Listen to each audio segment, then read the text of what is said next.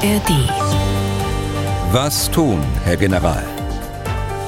Der Podcast zum Ukraine-Krieg. Herzlich willkommen aus Leipzig. Ich bin Tim Deisinger, Redakteur und Moderator bei MDR Aktuell. Der Experte an meiner Seite ist wie immer der frühere NATO-General Erhard Bühler, auch heute aus Berlin zugeschaltet. Tag, Herr Bühler. Tag, Herr Deisinger. Die Themen für die Podcast-Folge heute gleich am Anfang genannt. Wie so oft die aktuelle Lage. Es geht wohl langsamer voran für die Ukraine, als sie sich wünscht. Zumindest hat Präsident Zelensky das wohl eingeräumt. Wir schauen in diesem Abschnitt auch mal ein bisschen genauer auf das Minenproblem, das ja die Ukrainer massiv auszubremsen scheint. Wechselt Frankreich die Seiten? Natürlich nicht, wenn es um den Krieg geht. Hier betrifft es die Frage der NATO-Mitgliedschaft der Ukraine. Hier scheint Frankreich den Fuß von der Bremse zu nehmen. Hörerfragen beantworten wir natürlich auch immer wieder. Zunächst mal, Herr Bühler, ein paar Sätze, das hatte ich ja angekündigt, zum Parlamentarischen Abend des Reservistenverbands, auf dem wir uns am Dienstag in Berlin gesehen haben rein menschliche Frage ist mir da auch durch den Kopf gegangen. Da war ja so eine ganze Reihe aktiver Soldaten vor Ort, bis hoch zum, ich glaube, drei Sterne General in Uniform. Und da waren eine ganze Reihe Reservisten, natürlich. Viele auch in Uniform. Und vielen hat man angesehen, dass sie diese Uniform mit einigem Stolz tragen. Zumindest habe ich das so interpretiert. Sie, Herr Bühler, waren natürlich in Zivil. Kein Reservist mehr, keine Uniform. Hat es da bei Ihnen hin und wieder auch eigentlich solche, na, ich sag mal, schade eigentlich Momente? Schade, dass ich keine Uniform mehr anziehen darf. Ist damit und auch so ein bisschen Wehmut dabei? Ach nein, das äh, kann man so nicht sagen. Also es gibt da keinen Wehmut. Äh, nun bin ich drei Jahre bereits in Pension, also von daher, wenn es überhaupt Wehmut gegeben hätte, dann äh, wäre die überwunden worden. Aber ich äh, sag mal, 44 Jahre ähm, war ich Soldat, war ich in Uniform. Jetzt müssen die Jüngere ran. Und ob nun in Uniform oder ohne, auf jeden Fall gab es da eine ganze Reihe interessanter Gespräche. Davor eine Rede von Verteidigungsminister Pistorius. Der hat natürlich die Bedeutung der Reservisten hervorgehoben, war ja wie gesagt parlamentarischer Abend des Reservistenverbandes. Dann der Chef dieses Verbandes, Patrick Sensburg, äh, hatte zuvor alle begrüßt in einer Rede, die, ähm, so habe ich das wahrgenommen, eigentlich fast nur aus persönlichen, namentlichen Begrüßungen bestand und Freude darüber, dass der oder die diejenige da ist, ähm, habe ich in dieser Massiertheit, in dieser Menge noch nie gehört. Ist das eigentlich üblich, Herr Bühler? Sie sind ja öfter bei solchen oder ähnlichen Veranstaltungen. Mhm. Ja, vielleicht erstmal zur Rede des Verteidigungsministers. Mhm. Jetzt äh, inhaltlich haben Sie ja gesagt, hat die Bedeutung der Reservisten hervorgehoben. Aber man spürt, dass er Spaß an äh, der Arbeit als Verteidigungsminister hat und er trifft den richtigen Ton. Das, so würde ich das kommentieren. Und was die Rede des äh, Präsidenten, Professor Dr. Sensburg, angeht, der vorher ähm, äh, Mitglied des Deutschen Bundestages war. Er ist sehr eloquent und äh, auch sehr kurzweilig in seiner Begrüßung. Man muss sich das jetzt nicht vorstellen nach Ihrer Schilderung, dass es einfach nur eine Namensnennung war. Er hat eben die, die ganzen Namen, die er genannt hat, auch verknüpft äh, mit äh, dem Dank an die jeweilige Organisation für die äh, derjenige oder diejenige steht und äh, auch Erwartungshaltungen und Positionen des Reservistenverbands äh, damit verknüpft. Insofern äh, war das äh, keine Auflistung mhm. und nicht nur eine Begrüßung, sondern es war äh, eine gut gemachte Rede, die sich eben an Personen orientiert hat, aber gleichzeitig Positionen und äh, Dank eben ausgedrückt hat. Mhm. Und ist wahrscheinlich fürs Netzwerken auch notwendig, also dass man die Leute konkret anspricht, wenn man als Reservistenverband ähm, Einfluss haben kann. Ähm, ich muss aber trotzdem nochmal nachhaken, also diese namentliche Begrüßung, haben Sie, ist man da empfindlich, also als jemand, als Teilnehmer, ähm, oder gibt es da Leute, die empfindlich sind, wenn sie nicht genannt werden, wenn sie nicht persönlich begrüßt werden? Ja, das mag schon sein, dass es den einen oder anderen gibt, aber ich kenne auch andere Veranstaltungen, äh, da wird äh, äh, namentlich gar niemand begrüßt, ja. äh, sondern da geht es einfach in Gruppen dann die, die äh, Mitglieder des Deutschen Bundestages und dann die äh, Generale aus dem Verteidigungsministerium, ohne dass man das namentlich nennt. Es ja. gibt beides. Ja. Hat ja auch eine gewisse Freundlichkeit, das ist, ähm, muss man ja auch sagen. Und es gab natürlich die Preisverleihung. Insgesamt fünf Projekte hat der Reservistenverband mit seinem Medienpreis Goldener Igel ausgezeichnet. Unseren Podcast kennen, diejenigen, die ihn hören, natürlich, da muss ich jetzt nicht viel zu sagen, aber ich möchte Ihnen die anderen vier Projekte wirklich ans Herz legen, unter anderem einen Film, der junge Soldaten von der Grundausbildung bis zum ersten Auslandseinsatz begleitet. Ich habe da gestern mal reingeschaut, also sehr ähm, beeindruckend. Da ist man wirklich richtig nah an den Soldaten dran und kann auch durchaus mitfühlen, wie es ihnen und äh, ihren Familien geht. Das Ganze in der ARD-Mediathek zu finden. Die können das auch alles nachlesen auf der Seite des Reservistenverbandes reservistenverband.de. Da sind auch die Beiträge alle verlinkt. Und es ist übrigens auch ein, ein, ein Rapper, geehrt worden. Masi Bora nennt er sich, der verarbeitet in seinen Songs solche Dinge wie PTBS, posttraumatische Belastungsstörung, womit sich ja so mancher Soldat nach aktiven Einsätzen herumschlagen muss. Vielleicht können wir, damit wir besser reinkommen, da mal ganz kurz reinhören. Das ist Krieg, Krieg in meinem Kopf und es ließ mich nicht los. Ich lief nur hinfort, du warst tot. Stress, es blutet das Herz, wann vergeht der Schmerz? Ich hab PTBS. Ich weine fast ständig und mal einfach gar nicht. Während andere ruhig sind, pulsiert in mir die Panik. Da nicht zur Arbeit, nicht mal zum Arzt. Habe Angst vor der Tür, dass ich's wieder nicht schaff. Ja, so also klingt äh, Masi Bora auch ausgezeichnet mit dem goldenen Igel und das, was er da erzählt, äh, klingt schon heftig. Man kann sich sicher auch nur schwer in die betroffenen Soldaten hineinversetzen, beziehungsweise man kann es gar nicht, wenn man es nicht selbst erlebt hat. Äh, Sie kennen solche Fälle sicher auch, Herr Bühle, ne? Ja, ja, sicher. aus meiner Zeit als Divisionskommandeur, auch als Brigadekommandeur. Wir haben uns lange Zeit äh, schwer getan, mit diesen Fällen umzugehen. Also ich meine jetzt das System Bundeswehr auch in der, in der Versorgung. Aber wir haben mittlerweile, glaube ich, äh, über die Jahre hinweg ganz gut dazugelernt. Wir haben äh, eine Ansprechstelle im Ministerium, die hat äh, Frau Heidinger, die früher beim äh, Minister Stock Büroleiterin war, äh, dann mit aufgebaut, mit einem sehr engen Netzwerk, auch nicht nur der PTBS-Betroffenen, äh, sondern eben auch der Familien der Hinterbliebenen. Da gibt es ganz enge Kontakte äh, über die Jahre hinweg eigentlich. Also dass ich sagen muss, äh, da hat das System schon gelernt, mit solchen Fällen umzugehen. Aber mhm. es ist durchaus so, wie wir es gerade gehört haben, dass es nicht immer der Fall war. Eine Sache noch, ähm, das wollten wir zumindest auch noch kurz sagen, mit dem Goldenen Igel ist auch ein Preisgeld verbunden. Dieser Preis ist sozusagen dotiert und wir haben uns, Herr Bühler und ich, ziemlich schnell entschieden, dass wir das Geld komplett spenden für Ukraine-Hilfen. Herr Bühler, Sie können ja mal sagen, wohin wir das Geld schicken wollen. Ja, wir geben das Geld an die Katholische Friedensstiftung in Hamburg. Äh, das ist die Friedensstiftung des Militärbischofs, des katholischen Militärbischofs für die Bundeswehr. Diese Friedensstiftung hat eine sehr enge Zusammenarbeit mit der katholischen äh, Universität in Lemberg, in Lviv. Und dort soll das Geld hingehen. Äh, dort bin ich auch sicher, dass es äh, gut untergebracht ist. Dadurch, dass ich da auch im Beirat sitze dieser, dieser Stiftung, da weiß ich auch, dass es gut angelegt ist. Mhm. Und hingehört habe ich auch ganz genau, als wir uns mit Carlo Masala unterhalten haben. Er war ja sozusagen unser Laudator, ähm, hat vorher noch ein bisschen so erzählt vor der Veranstaltung, dass er auch mal einen Podcast gemacht hat, ich glaube mit dem Stern. Äh, das Projekt hatte aber wohl wieder aufgegeben, weil so habe ich ihn zumindest verstanden, weil es einfach für ihn zeitlich nicht äh, zu schaffen war. Und insofern nochmal ausdrücklich Danke an Sie, Herr Bühler, für bislang 125 Folgen dieses Podcasts. Heute die 126. Ich glaube, ich kann das mit dem Dankeschön und dem Hutziehen nicht äh, oft genug machen. Ja, ja, gern geschehen. Gern oh, geschehen. Okay. So, das zum Parlamentarischen Abend äh, vom Dienstag kommen wir zur aktuellen Lage im Ukraine-Krieg und zur offenbar doch ausgebremsten Offensive der Ukraine. Ähm, dass es langsamer vorangeht als gewünscht, hat ja nun auch Präsident Zelensky höchst selbst eingeräumt in einem Interview mit der BBC. Äh, ich finde das durchaus bemerkenswert, weil es ja doch bislang eher hieß, äh, läuft alles nach Plan. Warum jetzt diese Korrektur, Herr Bühle? Also ich würde erstmal nicht von ausgebremst äh, sprechen und ich glaube, es ist auch keine Korrektur.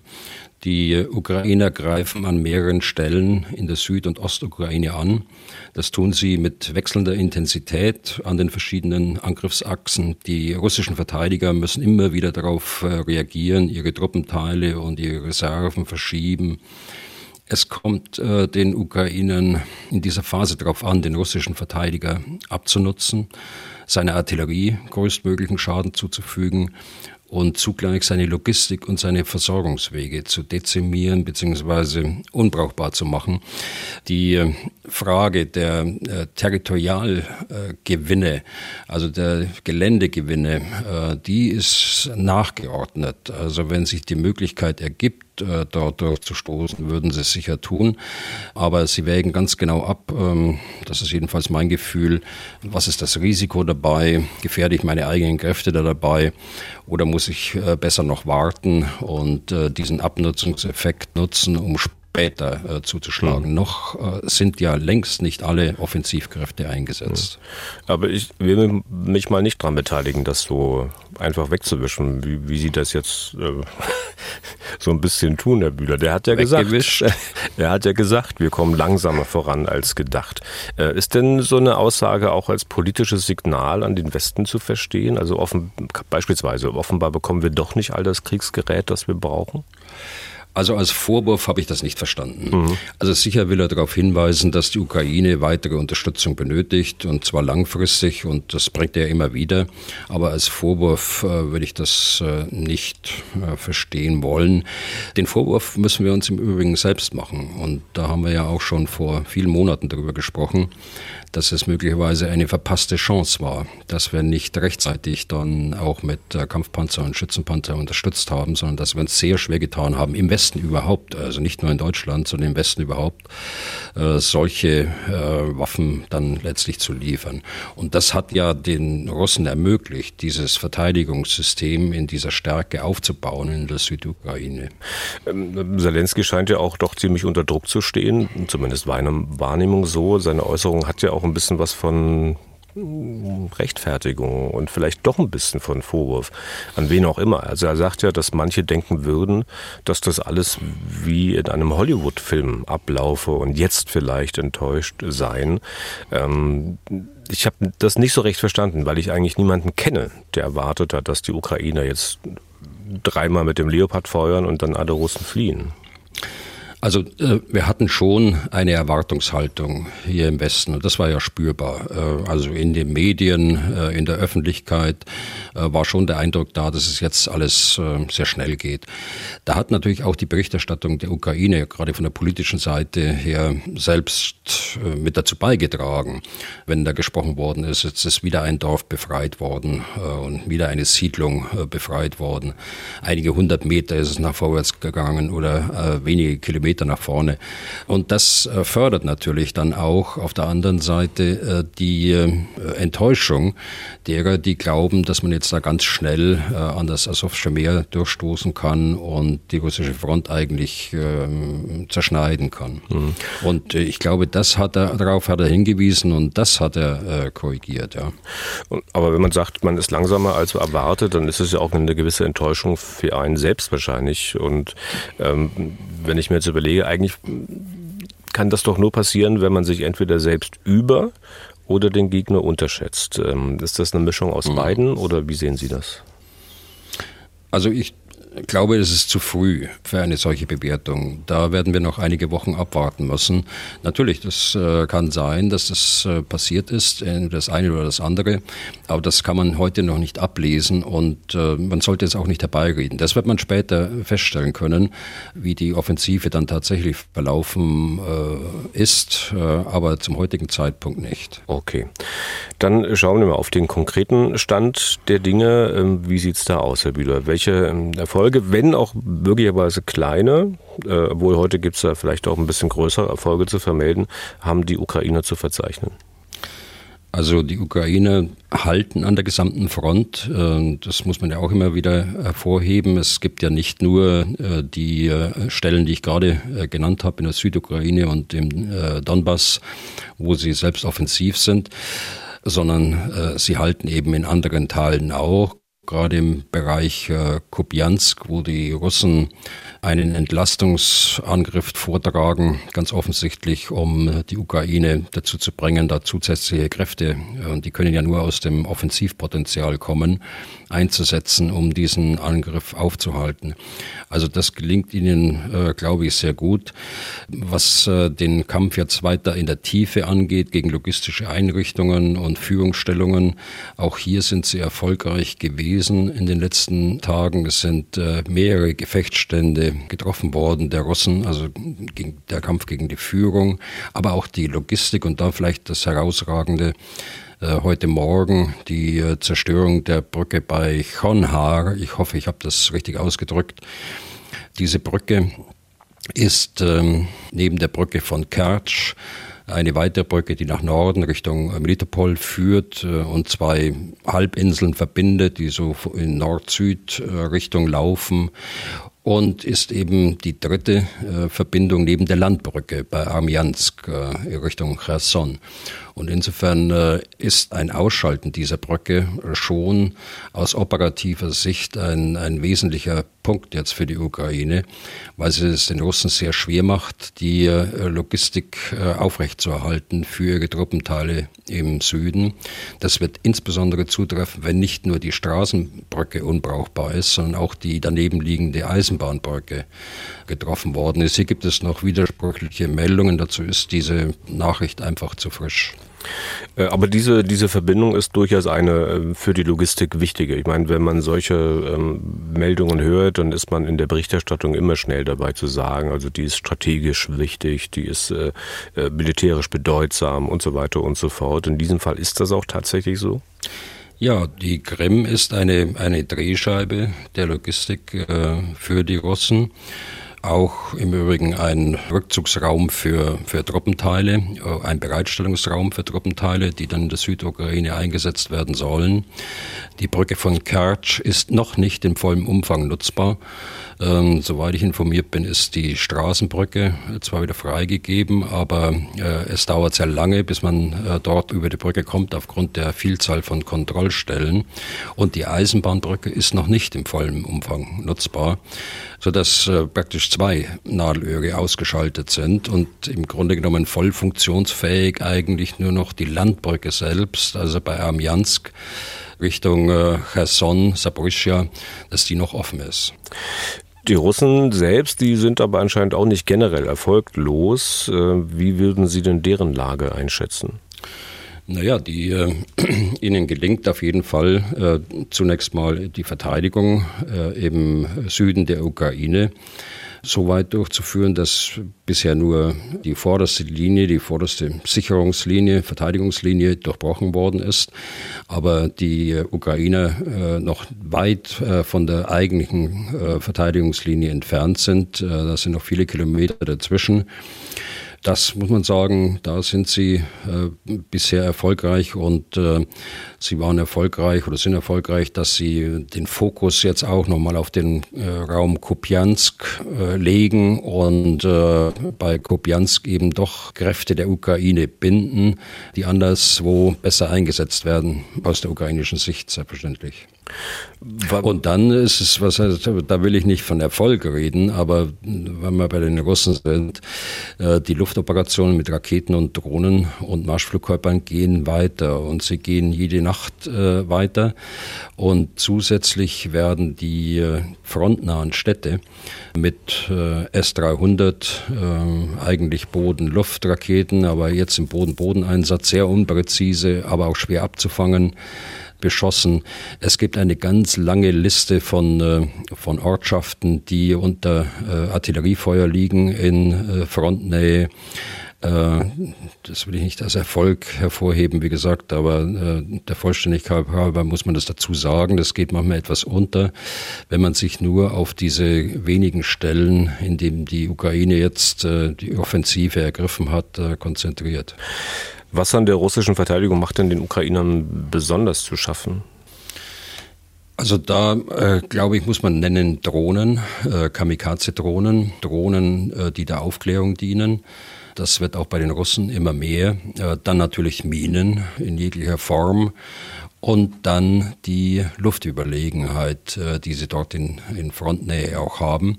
Kampfhubschrauber, die aus mehreren Kilometern Entfernung äh, Panzer und Schützenpanzer angreifen können mit Raketen und dann auch die 500 ähm, Kilogramm äh, Bomben, äh, diese eigentlich Freifallbomben, aber die haben sie ja haben neulich mal diskutiert, mit Leitblechen so ausgestattet, dass sie Gleitbomben werden und 10 bis 20 Kilometer vor der Front abgeworfen werden können von den Flugzeugen aus größerer Höhe sodass die Flugzeuge nicht bedroht sind äh, durch Flugabwehrraketen der Ukrainer, also diese Handheld, äh, diese schultergestützten äh, Flugabwehrraketen, aber dennoch äh, mit, diesem, mit dieser Masse an Sprengstoff, 500 Kilogramm, äh, großen Schaden anrichten können. Große Probleme, das liest man auch immer wieder, bereiten den Ukrainern natürlich die äh, von den Russen verminten Böden, großflächig vermint. Ähm, wissen Sie, können Sie einschätzen, welche Dimension das hat? Also muss man sich diese Minenfelder quasi an der gesamten Frontlinie vorstellen? Nein, an der gesamten Frontlänge äh, nicht. Der Schwerpunkt liegt sicher dort, wo die äh, russischen Verteidigungsstellungen im Süden der Ukraine liegen. Dann auch oben äh, im Norden an der Grenze zum russischen Kernland. Äh, da wird es sicher auch äh, Minen geben. Und es gibt Minen in den äh, Gebieten, die stark umkämpft waren und nach wie vor sind. Bachmut und Avdivka beispielsweise. Aber Minen einfach nur so zu verlegen, das macht ja auch keinen Sinn, denn äh, die, äh, die Russen müssen sich ja selbst auch bewegen können und äh, nur einen starren Minengürtel vor sich äh, aufzubauen, das wird ihnen auch nichts helfen. Bevor aber die normalen, vielleicht können wir da ein bisschen näher drauf eingehen, bevor die normalen ukrainischen Kampftruppen vorrücken können, müssen sie aber auf jeden Fall die Wege, die da genommen werden äh, sollen, von Minen befreien. Ähm, die Militärerfahrenen unter unseren Hörern mögen das kurz verzeihen, aber es gibt ja wirklich viele, die mit Militär noch nie was zu tun hatten. Äh, können wir mal kurz erläutern, welche Möglichkeiten, Minenräumung man hier hat? Nummer eins wäre, ich nehme an, Minenräumpanzer. Ähm, wie funktioniert das bei dem? Also da gibt es unterschiedliche äh, Techniken. Also wenn man den deutschen Minenräumpanzer anschaut, äh, der heißt Keile das muss man sich, ja, wie beschreibe ich das, muss man sich mal vorstellen, wie, wie nach dem Prinzip Mähdrescher. Also das ist ein gepanzertes Fahrzeug, aber es hat wie ein Mähdrescher einen Vorbau, den er runterklappen kann. Das, sind, das sieht aus wie so ein, so ein Dreizack und äh, diese drei Zacken sind verbunden mit zwei äh, schweren Wellen und an diesen Wellen hängen Ketten dran mit äh, schweren Gewichten, also Elefantenfuß sagen wir dazu, also so die Form äh, eines Elefantenfußes haben. Und diese Wellen, die drehen sich bei Minenräumen sehr schnell und fräsen sich praktisch äh, durch das Minenfeld. Und da wird eine Gasse dann geschaffen von etwa, ja, so breit wie der Panzer eben ist, äh, also etwa fünf äh, Meter. Es gibt andere Techniken, die Amerikaner verwenden Walzen, indem sie äh, so einen Minenräumpanzer mit einer Walze äh, vorne bestücken und der Druck der Walze löst dann die Mine aus. Es gibt äh, weitere Techniken, aber ich glaube, das würde jetzt zu weit gehen. Mhm. Ähm, aber für die Besatzung solcher Minenräumpanzer ist das doch sicherlich eine, wie sag mal, Tortur. Also ständig Explosionen vor dem Fahrzeug zu haben, ständig wird man davon durchgerüttelt. Also ich muss Ihnen ehrlich sagen, ich saß ja da noch nicht drin. Das äh, kann ich also nicht sagen, weil er durchgerüttelt wird, glaube ich aber nicht. Äh, es hat zwei Einsätze, an die ich mich erinnern kann, gegeben. Das war in Bosnien-Herzegowina, als der Keil eingesetzt worden ist und äh, ganz am Anfang der Auslandseinsätze auch in Somalia. Durchgerüttelt glaube ich auch deshalb nicht, weil der Panzer natürlich insgesamt mit 50 Tonnen sehr schwer ist und die Mine möglicherweise explodiert, aber sie explodiert ja praktisch ins Freie hinein.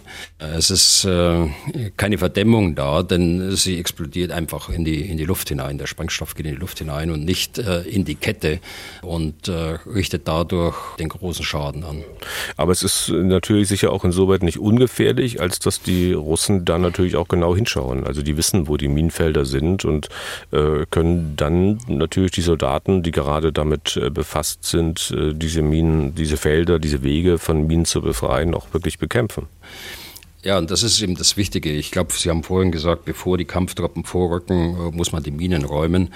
Nein, nur im Zusammenwirken äh, mit Kampftruppe und auch mit Artillerie und äh, den Pionieren kann man sowas anstellen. Also man muss den Pionieren erstmal die Luft schaffen sozusagen, dass sie dort einigermaßen ungefährdet dann die Minengasse räumen können. Das schaffen sie nur, wenn sie äh, den Feind dann mit Artillerie niederhalten oder auch mit den weitreichenden Waffen der, der Kampfpanzer versuchen, so lange äh, wie die Minenräumung läuft, äh, den, den Feind nicht zur Wirkung kommen zu lassen. Hm.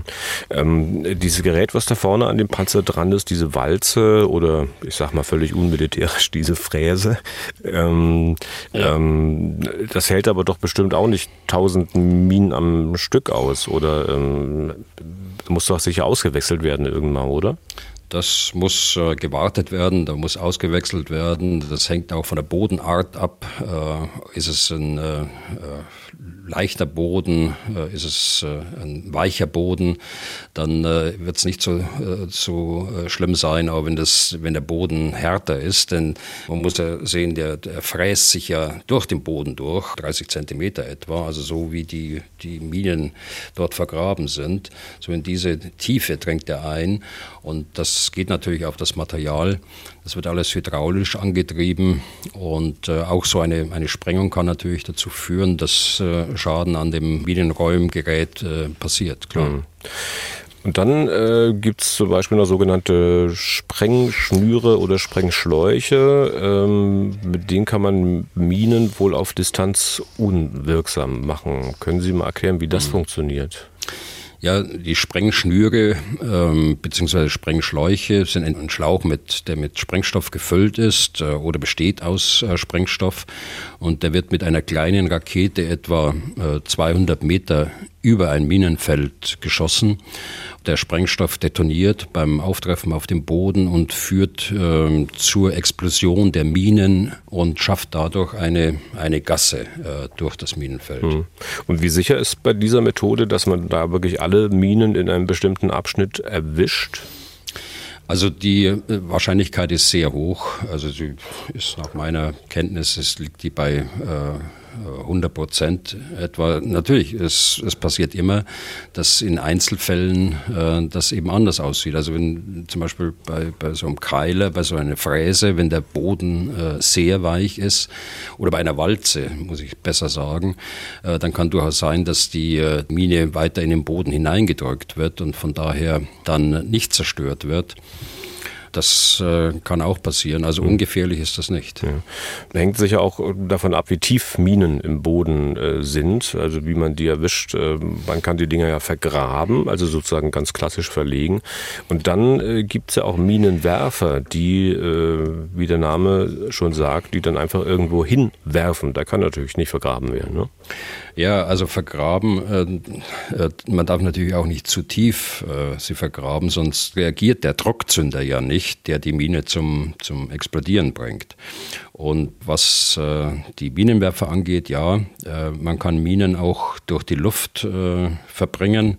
Mit Artillerie äh, geht es beispielsweise oder mit äh, speziellen Minenwerfern, dass man sehr kurzfristig, äh, bei kurzfristig auftretender Bedrohung ein, ein Minenfeld schaffen kann. Ja, das heißt, man ist dann in der Lage, auch relativ schnell sich auf neue taktische ähm, Situationen äh, einzustellen. Ich habe gelesen, diese Minenwerfer seien geächtete Waffen. Äh, können Sie was dazu sagen?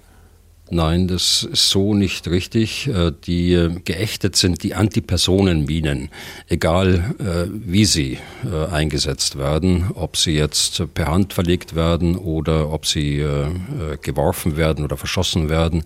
Die sind geächtet, weil sie als heimtückische Waffen gelten. Da gibt es das Ottawa-Abkommen dem sich viele Nationen angeschlossen haben, äh, die sind tatsächlich vom Völkerrecht her geächtet. Aber die Panzerabwehrminen, auch hier, egal ob sie per Hand verlegt werden, ob sie durch äh, einen Minenverleger halb so halbautomatisch verlegt werden oder ob sie äh, durch die Luft verbracht werden, die sind nicht verboten, die sind auch nicht geächtet. Okay. Alles in allem, wie wichtig sind denn Minen für Angreifer und Verteidiger? Also für Verteidiger äh, sind sie natürlich wichtig, äh, damit man den Angreifer kanalisieren kann oder seinen Angriffsschwung äh, ihm nehmen kann, dass man ihn stoppt äh, zunächst, damit man ihn auch äh, bekämpfen kann und vor allen Dingen auch, äh, um ihn zu zwingen, die Minensperre äh, zu räumen. Und das äh, ist ein äh, gefährliches Unternehmen, vor allen Dingen, wenn man die Räumkräfte im Wirkungsbereich der, der Waffen der Verteidiger hat. Das ist vielleicht für den Verteidiger zu sagen ein wichtiges Mittel und für den Angreifer bieten gerade Wurfminensperren durch die Artillerie äh, ein wirksames Mittel, um eine plötzliche Bedrohung, zum Beispiel durch einen Gegenangriff in die Flanke, also in die Seite äh, des eigenen Angriffs, äh, dann zum Stehen zu bringen und diese Bedrohung auszuschalten. Und bei der Menge an Minen, die eingesetzt werden in diesem Krieg, äh, wird das sicherlich über Jahrzehnte ein großes Problem bleiben, auch Jahrzehnte nachdem der Krieg irgendwann hoffentlich vorbei ist. Ne? Ja, leider ist das so. Äh, wobei man bei diesen äh, Räumen dann nicht beschossen wird. Der Krieg ist ja dann äh, vorbei. Äh, so dass man auch andere Räummethoden verwenden kann. Die Räummethoden, die ich gerade genannt habe, äh, die sind tatsächlich für den Kriegseinsatz. Äh, aber es gibt andere Räummethoden, um schneller auch Minen zu räumen. Im Rahmen des humanitären Minenräumens ist das ja Praxis in vielen Ex-Kriegsgebieten. In jedem Fall müssen Minensperren auch genau dokumentiert werden. Und das äh, werden beide Kriegsparteien auch im eigenen Interesse machen. Man will ja nicht riskieren, dass die eigenen Kräfte in die Sperren fahren. Und man will auch nicht riskieren, dass man äh, seinen eigenen Bewegungsspielraum dort einschränkt, indem man, indem man wahllos äh, Sperren ins Gelände legt. Okay, zur Offensive gibt es auch eine ganze Reihe von Hörerfragen. Ich ziehe mal einfach ein paar raus und äh, fange an mit Florian Theermann, der seine Zeilen möglicherweise vor dem Hintergrund auch geschrieben hat, dass es eben nicht so vorangeht für die Ukrainer wie gewünscht. Ich zitiere kurz, welche militärtaktische Ratio steckt dahinter, diese Offensive über Wochen und Monate anzukündigen, so dass dadurch nicht nur der Feind ausreichend Zeit und Möglichkeiten für eine Verteidigungsplanung bekommt, sondern dass am Ende Erwartungen in einem Maße aufgebaut werden, die ja letztlich kaum erfüllt werden können. In Klammern, wodurch sogar eine vorhersehbare Enttäuschung bei der Bevölkerung übrig bleibt, was ja für den Verlauf des Krieges rein psychologisch ein wesentlicher Nachteil sein könnte. Zitat Ende. Mhm. Ja, das war sicher eine Entscheidung, ein Bedrohungsszenario aufzubauen.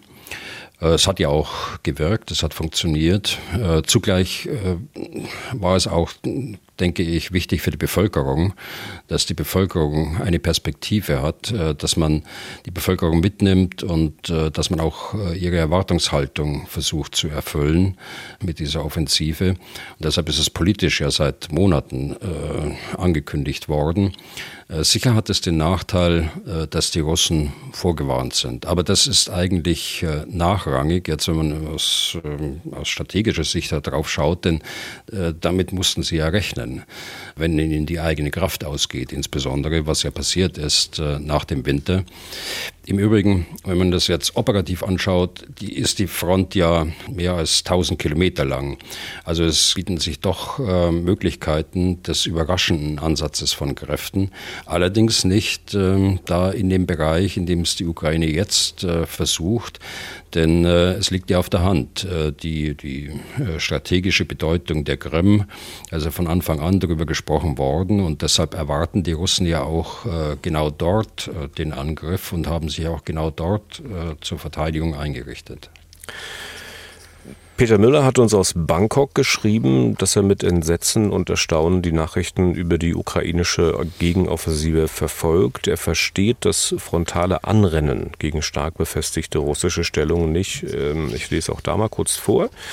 Warum springt man denn nicht über die russischen Stellungen hinweg und landet Luftlandetruppen hinter den russischen Linien? Ich könnte mir gut vorstellen, dass dies bei den russischen Truppen zur Panik führen würde, wenn die plötzlich merken, dass ukrainische Einheiten bereits in ihrem Rücken operieren. Für was gibt es denn Luftlandetruppen? Oder hat die Ukraine keine? Oder fehlt für eine derartige Operation die Ausrüstung? Oder beides? Oder warum wird das sonst nicht gemacht? Zitat Ende. Mhm. Also zunächst äh, zu Ihrer Zusammenfassung des ersten Teils, also äh, frontales Anrennen gegen stark befestigte russische Stellungen. Das kann man, glaube ich, jetzt noch nicht sagen, denn äh, man weiß nicht, wie der Plan aussieht. Äh, wir wissen es nicht. Wir können das auch nicht erkennen, sondern äh, wir müssen warten, äh, bis sich die Offensive ganz entfaltet und erst dann kann man beurteilen, ja, ist da was schiefgelaufen, ist da tatsächlich frontal angerannt worden. Das kann man alles nicht zum heutigen Zeitpunkt sagen. Und konkret zur Frage, äh, die Ukraine hat aus meiner Sicht äh, weder genug und geeignete äh, Flugzeuge, äh, für so ein Unternehmen äh, und äh, auch zu wenige Hubschrauber. Und vor allen Dingen haben sie nicht die Voraussetzung, sie haben nicht die Luftüberlegenheit, eine solche Operation auszuführen, ohne dass sie von vornherein gescheitert wäre. Also selbst wenn diese Voraussetzungen gegeben wären, also Flugzeuge, Hubschrauber plus Luftüberlegenheit, wäre eine solche Operation höchst riskant, weil die mechanisierten äh, Truppen ja irgendwann mal und zwar möglichst schnell äh, dort auch aufschließen müssen auf die äh, angelandeten Infanteristen äh, an irgendwelchen äh, strategisch wichtigen Stellungen. Aber ich glaube, dass die Voraussetzungen insgesamt nicht da sind. Und dann noch eine eher technische Bewaffnungsfrage von Tim Asmus aus Erfurt. Ich lese vor. Nach dem Start der ukrainischen Offensive tauchten in der Öffentlichkeit Bilder von beschädigten und verlassenen Leopard 2 und weiteren westlichen Kampf- und Schützenpanzern auf. Bei vielen bzw. fast allen ukrainischen Panzern sieht man, dass diese mit Reaktivpanzerung versehen wurden. Warum wird dieser Extraschutz äh, nicht auch für westliche Panzer benutzt, wenn diese so wertvoll für die Ukraine sind? Warum schickt man diese Waffen sozusagen nackt in den Kampf mit freundlichen mhm. Grüßen? Also die ähm, Russen haben und muss sagen, auch die äh, sowjetischen Panzer haben eine längere Tradition dieser Reaktivpanzerung. Da muss man vielleicht äh, zwei Sätze sagen zu, äh, was ist Reaktivpanzerung? Das heißt, man bringt dort auf die eigentliche Panzerung aus Stahl, bringt man Sprengstoff auf, meistens in, in Boxen, Koffer, großen Boxen, in denen Sprengstoff eingebracht ist. Allerdings kein hochbrisanter Sprengstoff, denn er soll ja nicht hochgehen, wenn äh, eine Gewehrkugel äh, diesen Koffer trifft, äh, sondern nur dann, wenn äh, eine Hohlladungsgranate, nennt man das, ähm, äh, den, den Panzer äh, trifft und diese, diese äh, Reaktivpanzerung trifft, dann erst zündet dieser Sprengstoff und wirkt praktisch dem äh, Geschoss entgegen, sodass der Hohlladungsstrahl nicht die Panzerung, die eigentliche Panzerung durchdringen kann. Das ist äh, Reaktivpanzerung. Wir haben bei den westlichen Panzern aber sehr gute Verbundpanzerungen äh, beim Leopard, der eindeutig besser ist als äh, die Panzerung des T-72, selbst mit Reaktivpanzerung.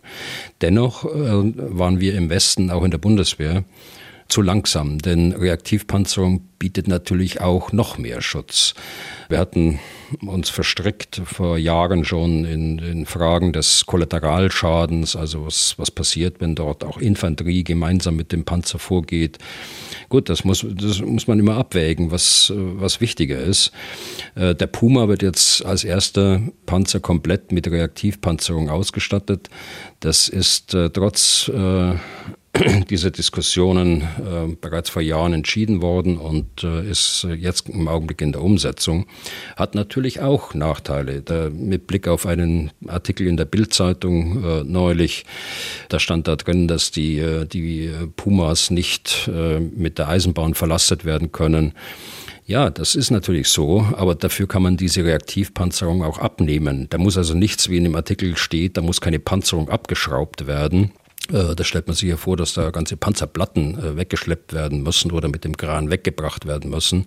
Nein, diese äh, Boxen, diese kofferähnlichen Boxen, die können abgenommen werden. Die können auch per Hand abgenommen werden und werden normalerweise im, im Friedensbetrieb, im Ausbildungsbetrieb äh, auch gar nicht angebracht, äh, sondern werden erst dann angebracht, wenn man sie braucht. Und äh, beim Eisenbahntransport, äh, wenn das äh, Raummaß eben dann zu, zu groß wird und der Zug dann nicht mehr durch einen Tunnel durchkommen kann, dann, äh, ja, dann, dann muss es eben abgenommen werden und auf dem Sonderwaggon verladen werden. Ist ja auch Munition. Okay, dann kommen wir mal zum nächsten Thema. Neues altes Thema, NATO-Beitritt der Ukraine. Das haben wir in den letzten Folgen schon mehrfach besprochen. Nun gibt es nochmal einen Anlass, darauf einzugehen. Und heute geht es dann nicht um Stimmen Einzelner in der politischen Diskussion. Letztes Mal ging es ja um Frau Babst und Herrn Rasmussen. Äh, Frankreich war bislang auch eher zurückhaltend, was die Mitgliedschaft der Ukraine in der NATO betrifft. Nun können wir lesen, alles basierend wohl auf einem Artikel von Le Monde, dass Frankreich diese Zurückhaltung aufgibt und möglicherweise in einer NATO-Mitgliedschaft der Ukraine auch eine Chance sieht, den Krieg zu beenden. Also so habe ich es verstanden, was ich da gelesen habe, Herr Wüder. Wie sieht das bei Ihnen aus? Ja, so stand es dann auch in dem Artikel von Le Monde drin. Äh, es hat auch Berichterstattung in Deutschland darüber gegeben, aber die beziehen sich alle auf diesen ursprünglichen Artikel. Die Berliner Zeitung hat hier die Schlagzeile drüber gesetzt, NATO-Beitritt der Ukraine, Frankreich wechselt die Fronten. Das äh, ist alles nur auf diesen, auf diesen Artikel äh, zuzuschreiben und äh, ob der nun wahr ist, da kann man einige äh, Fragezeichen dahinter machen. Was gibt es denn für Gründe, warum Sie das in Zweifel ziehen könnten, dass das wahr ist? Also die Zeitung Le Monde äh, beschreibt dort eine Sitzung des äh, Verteidigungsrats in Paris aus diesem Verteidigungsrat äh, haben einige äh, Whistleblower äh, wieder äh, der, der Zeitung Le Monde was gesteckt. Aber da würde ich mich nicht darauf verlassen, denn äh, ich glaube, dass äh, die französische Haltung, was den unmittelbaren Beitritt der Ukraine in die NATO, also jetzt und sofort, eigentlich unverändert ist und zweitens für Frankreich in keiner Weise in Frage käme, käme, äh, dass man dort auch Kriegspartei wird. Es kann durchaus sein, dass das dort diskutiert worden ist. Äh, das äh, ist sogar sehr wahrscheinlich, weil man ja die Argumente wichten muss und bewerten muss. Vor allen Dingen, weil es im, auf dem Gipfel in Vilnius auch im nächsten Monat da sicher Diskussionen darüber geben muss. Aber ich glaube nicht, dass es dort eine, eine substanziell geänderte Meinung gibt. Man wird sich über die Modalitäten des NATO-Beitritts, der ja auf lange Sicht beschlossen ist. Aber mm, die Modalitäten, da wird man sich unterhalten äh, drüber. Aber ich schließe während des Krieges äh, aus, äh, dass auch Frankreich da die Position wechselt, äh, die Ukraine sofort und während des Krieges aufzunehmen. Also wird Frankreich auch weiterhin da mit auf der Bremse stehen. Ich habe gelesen, ähm, davon ausgehen. Also wenn das stimmt, was ich, was ja, ich ja. gerade sage, wenn meine Einschätzung stimmt. Ja, äh, mhm. das werden wir sehen dann äh, beim NATO-Gipfel. Ähm, dann werden wir sicherlich auch ausführlich äh, drüber sprechen. Ich habe ein Argument für diesen vermeintlichen oder angeblichen Seitenwechsel Frankreichs äh, gelesen, dass man da äh, möglicherweise auch äh, Zelensky davon überzeugen könne, damit irgendwie doch mal langsam an Verhandlungen zu denken. Denken Sie, dass das auch so ein Beweggrund ist und so, so, so ein Punkt in der Diskussion? Also wesentlich ist, glaube ich, das Wörtchen auch, äh, das Sie gerade äh, ja. genannt haben. Denn die eigentliche Zielrichtung geht ja nach Russland. Man will Russland dadurch von weiteren Aggressionen abschrecken, will sagen, es hat keinen keinen Sinn und keinen Zweck. Äh, das ist das, was ich Le Monde entnehme. Und dann auch, heißt es, auch um Zelensky zu überzeugen, an Verhandlungen zu denken. Also so steht es dort drin. Aber wie gesagt, ich glaube, dass, dass es da keinen Kurs Kurswechsel gegeben hat, äh, dass es aber wohl äh, Leute gegeben hat, die aus dem Verteidigungsrat dort äh, berichtet haben in diesem Sinne. Hm. Ich würde dann doch nochmal gerne nachfragen, woher sozusagen Ihr Glaube kommt, irgendwie, dass es da keinen Kurswechsel gibt. Wir hatten ja auch schon mal ansatzweise drüber gesprochen hier. Zumindest hatte ich erzählt, dass ich wahrnehme, wenn ich die ganzen Mails lese, die wir bekommen, ähm, dass es mir scheint, dass die Stimmung da ein bisschen eine andere wird. Die Stimmung wechselt, dass das möglicherweise immer mehr Leute das wirklich als reale Alternative zum jetzt aktuell laufenden Krieg ansehen, nämlich dass die NATO sagt, wir machen jetzt mit. Ja, das haben wir ja auch beim letzten Mal besprochen, auch im Zusammenhang mit äh, Herrn Rasmussen und mhm. Frau Papst. Aber das sind einzelne Stimmen äh, zurzeit. Also ich nehme nicht wahr, dass sich da in der NATO die Position, wir wollen keine Kriegspartei, dass sich die in irgendeiner Art und Weise verändert. Es gibt äh, Diskussionen über den NATO-Beitritt. Es gibt ja einige Länder im Baltikum, auch die Polen, die äh, das unterstützen würden, dass die Ukraine sofort aufgenommen wird. Aber es gibt auch noch mehr Länder als äh, Frankreich, die eben eine andere Position äh, so wie wir auch, dass wir, also wir in Deutschland, dass wir sagen ja äh, während des Krieges nicht, aber die Ukraine hat äh, eine Beitrittsperspektive und äh, wie die jetzt über der Zeitachse dann erfüllt wird, das muss man sehen, mit welchen Bedingungen das verknüpft wird und wie dann der Weg zur Mitgliedschaft ausgestaltet wird. Zur NATO-Thematik äh, hänge ich mal noch ein paar Hörerfragen an. Da haben wir zum Beispiel Ulrich Neupert. Ich zitiere. Ich kann nachvollziehen, dass man keine sofortige Aufnahme der Ukraine in die NATO oder die Einrichtung einer Flugverbotszone über der gesamten Ukraine möchte, da dies zwangsläufig sofort zu Gefechten zwischen Russen und NATO-Einsatzkräften führen muss, Eskalation inklusive. Seit über einem Jahr frage ich mich aber, ob die NATO nicht im unbesetzten Teil der Ukraine mit militärischer Präsenz diesen Raum sichern könnte, ganz grob gesagt, also westlich einer Linie zwischen Kharkiv und Cherson.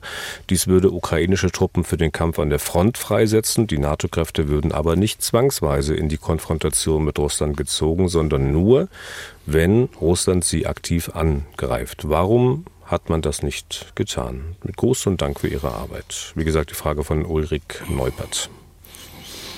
Ja, die Frage von Herrn Neupert, die schließt so ein bisschen an an das, was äh, wir diskutiert haben im Zusammenhang mit äh, Frau Stefanie Babst. Äh, das ist ja auch ihre Idee, mehr Präsenz zu zeigen. Aber ich glaube, äh, das ist äh, nicht realistisch, weil es einfach äh, für die Soldaten, die dort dann eingesetzt sind, kein klarer Auftrag ist. Es ist unberechenbar, eine unberechenbare Situation. Sehen Sie mal, die äh, äh, Russen greifen ja nicht nur im Osten an, sondern sie greifen ja mit ihren Luftoperationen die gesamte Ukraine an, äh, bis in den Raum Lemberg, äh, in, also in die Westukraine. Wie wollen Sie jetzt sicherstellen, dass äh, die äh, NATO-Truppen dann nicht in die Konfrontation mit Russland hineingezogen werden? Das werden sie und deshalb habe ich ja beim letzten Mal gesagt, äh, das ist eine Rutschbahn zum Krieg, so eine, so eine Präsenz mit einem unklaren Auftrag. Und das muss man wissen, bevor man so eine Entscheidung trifft. Äh, sonst gleitet man da in ein Szenar rein, das man eigentlich nicht will. Warum nicht? Äh, warum will man es nicht? Weil man keine, keine Eskalation äh, horizontal und vertikal haben will. Und weil es der Ukraine auch nicht hilft, äh, weil sich dann die, die Konzentration der NATO-Partner auf die eigenen Kräfte dann bezieht und die Unterstützung für die Ukraine dann zweitrangig wäre. Als strategische Denkerin in der NATO, die sie ja war, äh, müsste man doch aber Frau Babst unterstellen, dass sie sich das genau auch schon überlegt hat. Und trotzdem schlägt sie das vor.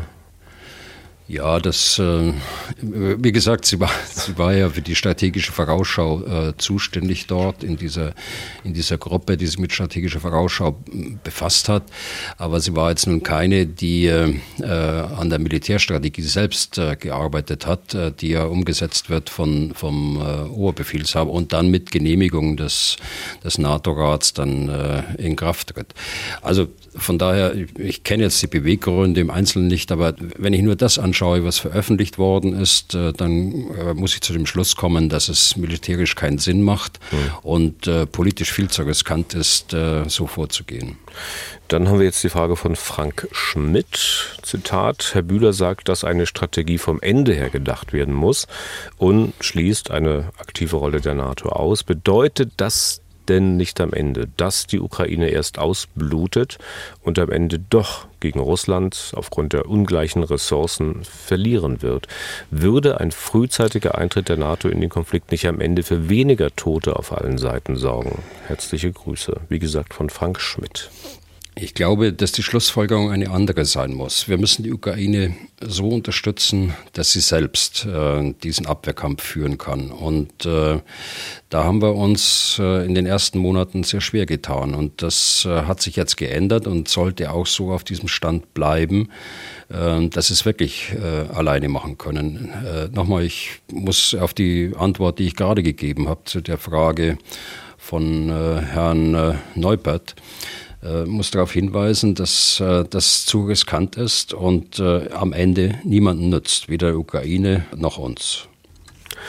Okay, und wenn wir den NATO-Horizont noch ein bisschen erweitern, dann kommen wir zur Frage von Sebastian Muck aus Frankfurt. Also ich denke mal, er meint Frankfurter Main. Wenn, wenn jemand nur Frankfurt sagt, dann ist es ja irgendwie so, dass er mit großer Wahrscheinlichkeit nicht äh, das an der Oder meint. Ähm, also, es geht nochmal um Schweden. Wir haben beim letzten Mal ja über das Szenario gesprochen, was wäre, wenn Russland Schweden angreifen würde und Schweden zu dieser Zeit noch nicht in der NATO ist. Die Frage nun, Zitat, im EU-Vertrag, und Schweden ist ja EU-Mitglied, ist festgeschrieben, dass sich die Mitgliedsländer der Europäischen Union im Falle eines bewaffneten Angriffs auf das Hoheitsgebiet unterstützen müssen. Wäre es nicht sinnvoll, dass hier die großen EU-Länder glaubhaft und öffentlich kommunizieren, dass diese Pflicht unbedingt gilt? Meines Erachtens ist doch ganz klar, dass ein Angriff auf Schweden ein Angriff auf die EU ist und damit ein Angriff auf uns. Anders ausgedrückt, natürlich wären wir dann Kriegspartei. Diese Wortmeldung, wie gesagt, von Sebastian Mock. Also Herr Muck hat da einen guten Punkt, das hätte ich mit erwähnen sollen, als wir über, über dieses, diese schwedische Beurteilung äh, war das ja, die dort politisch diskutiert worden ist in Schweden.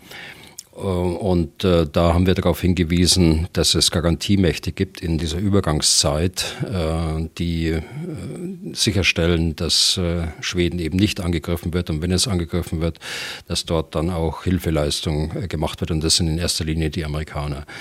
Es stimmt, es gibt diesen Paragraph 47, glaube ich, ist es im EU-Vertrag. Das ist aber nicht gleichzusetzen mit dem Artikel 5 der NATO. Die Europäische Union ist kein Militärbündnis. Die Europäische Union hat keine militärische Führung in dem Sinne wie die NATO. Äh, sie sagt ja auch selbst, dass äh, die Bündnisverteidigung Angelegenheit der NATO ist und dass äh, der sogenannte Level of Ambition, also die Ambition der, der Europäischen Union ist ja äh, wesentlich kleiner, nämlich auf, äh, auf Krisenmanagement äh, organisiert und Krisenreaktion in der Umgebung der Europäischen Union. Also nehmen wir jetzt gerade mal Mali, Ausbildungsmissionen und dergleichen mehr. Aber äh, so groß angelegte Konflikte, zum Beispiel ein Angriff auf, auf Schweden, das kann äh, nur die NATO machen mit ihrer Führungsorganisation, mit ihrer Kommando Kommandostruktur und mit den Kräften des Bündnisses. Okay. So, dann gucke ich mal in die Uhr. Wir haben, ich würde sagen, mal Zeit für zwei Hörerfragen. Noch äh, die erste von Joost Lörzer. Zitat. Ich habe in letzter Zeit immer wieder Berichte und auch Videos über russische Soldaten gesehen, die hinter den eigenen Linien auf eigene Kameraden schießen. Mir fällt es sehr schwer, die Echtheit solcher Berichte einzuschätzen und es ist für mich auch unvorstellbar, dass Soldaten auf ihre eigenen Kameraden schießen, um sie an der Flucht zu hindern. Mir ist bekannt, dass diese Sperrtrupps in der Sowjetunion eingesetzt wurden. Können Sie sich vorstellen, dass sie auch in diesem Krieg wieder zum Einsatz kommen? Mit freundlichen Grüßen. Also grundsätzlich stimme ich Ihnen zu, Herr Lotzer. Es ist auch für mich völlig unvorstellbar, äh, wie man sowas machen kann. Aber Tatsache ist, es ist passiert. Ähm, es ist systematisch passiert auf der Seite der Wagner-Söldner, die ihre Streiflinge äh, vorgeschickt haben, um zu vermeiden, dass sie die Flucht ergreifen und zu früh zurückkommen, ist auf sie geschossen worden. Das, glaube ich, kann man als gesichert annehmen. Ich habe auch Bilder gesehen von regulären Troppentalen in einem Video Video. Aber das würde ich als Einzelfall bezeichnen. Ich kann mir nicht vorstellen, selbst im russischen System, dass sowas gemacht wird, äh, wie es äh, damals vor vielen Jahrzehnten in der, in der Sowjetunion passiert ist, mit diesen Sperrdrops äh, im Zweiten Weltkrieg. Die äh, Öffentlichkeit äh, wird ja schon durch die Militärblogger, äh, wie sie heißen, also die Kriegskorrespondenten dort hergestellt in Russland. Und das kann ich mir nicht vorstellen, dass es eine russische Gesellschaft auch aushalten würde. Und dann die letzte Frage für heute von Tobias Koslowski. Zitat. In einer der letzten Sendungen wurde gesagt, dass die Bundesregierung der Anschaffung von weiteren Iris-T für die Bundeswehr zugestimmt hat. Ich frage mich, ob in der heutigen Verteidigungsdoktrin auch an die Nahverteidigung dieser Systeme gedacht wird. Bei den Angriffen auf das Radarsystem in der Ukraine hat man gesehen, wie leicht ein solches System durch relativ einfache und günstige Mittel beschädigt werden kann. Wenn ich mich recht erinnere, hat die Ukraine mindestens zwei Sky Ranger Systeme Systeme von Deutschland bekommen, welche vermutlich das Iris-T-System auch vor Drohnen äh, geschützt hätten. Ist denn nun in Deutschland auch angedacht, die Nahluftverteidigung wieder auszubauen? Zitat Ende. Das ist auf jeden Fall geplant. Wir haben das seit äh, ein paar Jahren bereits auf dem Papier stehen als Forderung. Äh, es kann jetzt umgesetzt werden äh, durch das 100 Milliarden Sondervermögen. Die IRIS-T äh, SLM, also die äh, bodengestützten IRIS-T, muss man sagen, man kann sie ja auch verwenden äh, am Eurofighter beispielsweise.